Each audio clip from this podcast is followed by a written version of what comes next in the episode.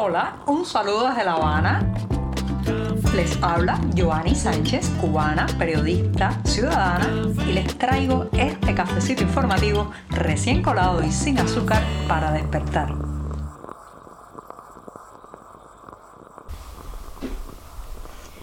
Estoy de regreso en este lunes, después de la pausa de sábado y domingo, que además fue un fin de semana atípico, el fin de semana de Navidad, de los festejos también familiares y de replantear lo que queda de año y también proyectar el que viene. Así que estoy de vuelta con mi cafecito sin azúcar en este 26 de diciembre de 2022, una jornada que ha amanecido muy, muy invernal aquí en La Habana, cielos grises, frío, la gente tratando de abrigarse como pueda y esto merece un buen sorbito caliente. Así que voy con este primer muchito del día.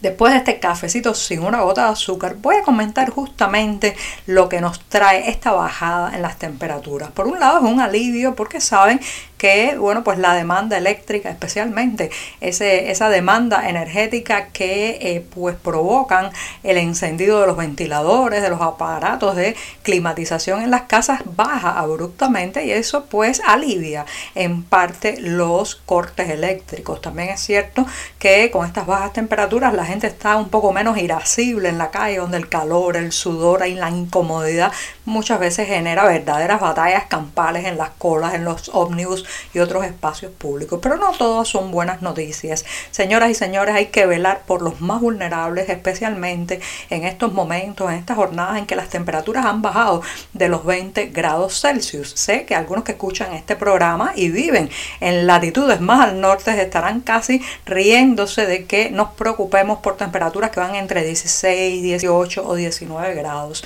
Pero créanme que en Cuba eso es eh, un clima que puede afectar a mucha gente. En primer lugar, la humedad hace que también este frío se sienta de manera bastante intensa sobre la piel. Las casas no están preparadas para las bajas temperaturas.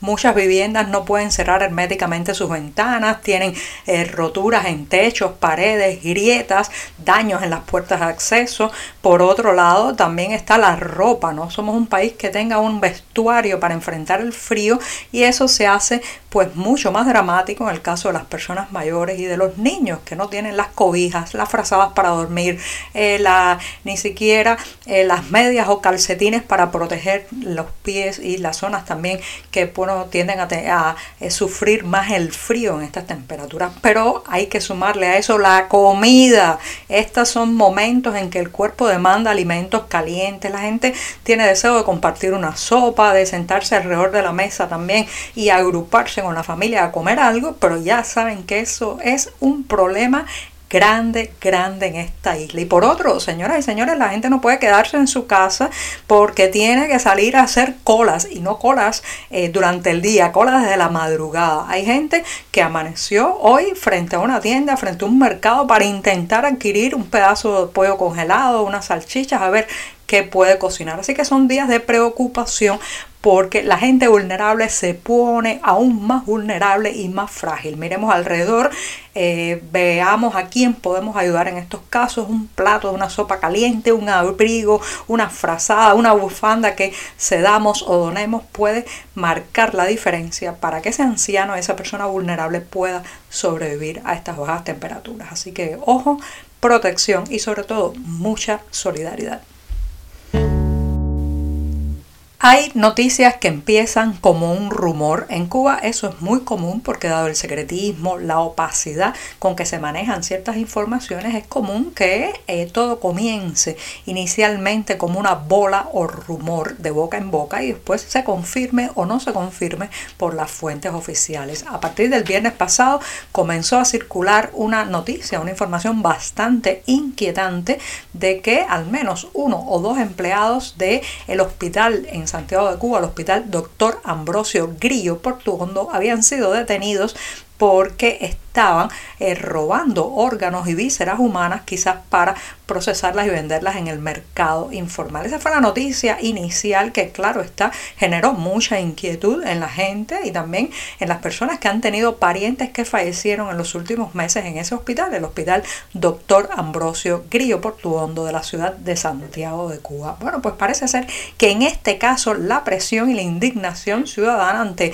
tal presunto hecho ha, logrado que la salud pública, o sea, la entidad de salud pública de esa ciudad haya tenido que publicar una escueta, eso sí, una escueta nota en su página de Facebook donde confirma que sí, que han sido arrestados dos empleados de ese centro hospitalario porque eh, tras habérsele decomisado corazones de posible procedencia humana. Así lo ha tenido que confirmar la prensa oficial, la nota oficial de salud pública, que no precisa eh, cuál era el destino final de estos órganos humanos, pero que abre más interrogantes y cuestionamientos todavía.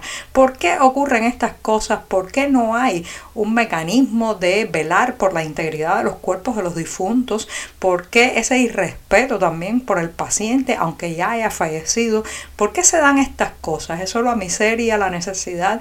¿Es solamente el impulso, eh, muchas veces económico, el que mueve estos hechos? ¿O es también un irrespeto general al individuo, respire o no respire? Se han cometido muchas tropelías en este país, en todo lo que tiene que ver con la escena mortuoria, funeraria, incluso en los... Eh, cementerios o lugares de enterramiento, ya el difunto ha pasado a ser un objeto prácticamente al que no se le brinda ninguna consideración ni tampoco ningún tipo de respeto. Y eso también está en la base de estos hechos. ¿Qué iban a hacer esas personas con esos corazones humanos? ¿Qué pretendían? ¿Para qué los usaban?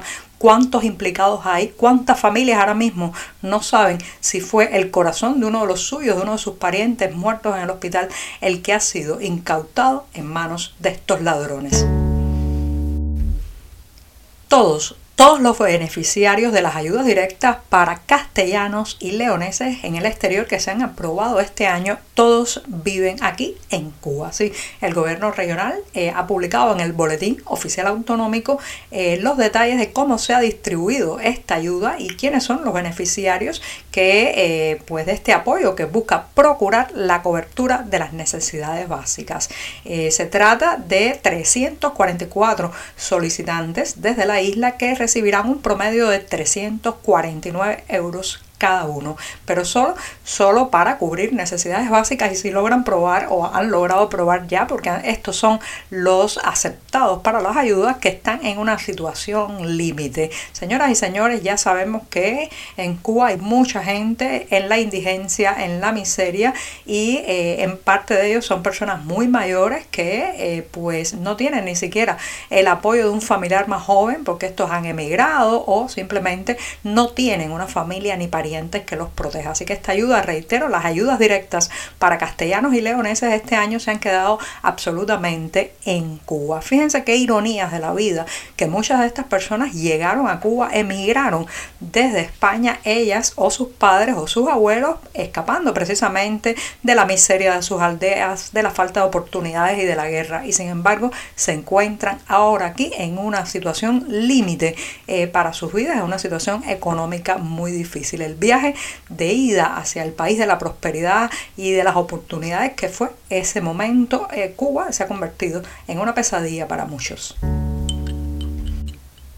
Se termina el programa de este lunes, el último lunes de este año, y lo voy a despedir con una recomendación de lectura, un libro que habla del pasado pero da lecciones para el presente y el futuro, bajo el título Locura nuclear, la crisis de los misiles en Cuba. En este año 2022, la editorial Turner ha sacado una traducción de este volumen del autor Seri Plocky, que como saben, pues a partir del título Imagina, habla de la crisis de los misiles y como en octubre de 1962 el mundo estuvo a punto de acabarse al descubrir la presencia de misiles atómicos aquí en suelo cubano.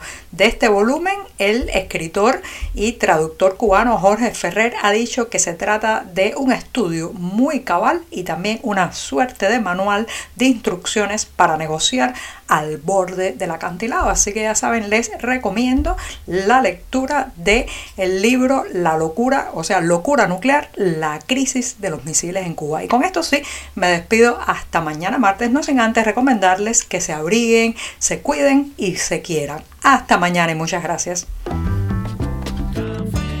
Por hoy es todo. Te espero mañana a la misma hora. Síguenos en 14medio.com. También estamos en Facebook, Twitter, Instagram y en tu WhatsApp. No olvides, claro está, compartir nuestro cafecito informativo con tus amigos.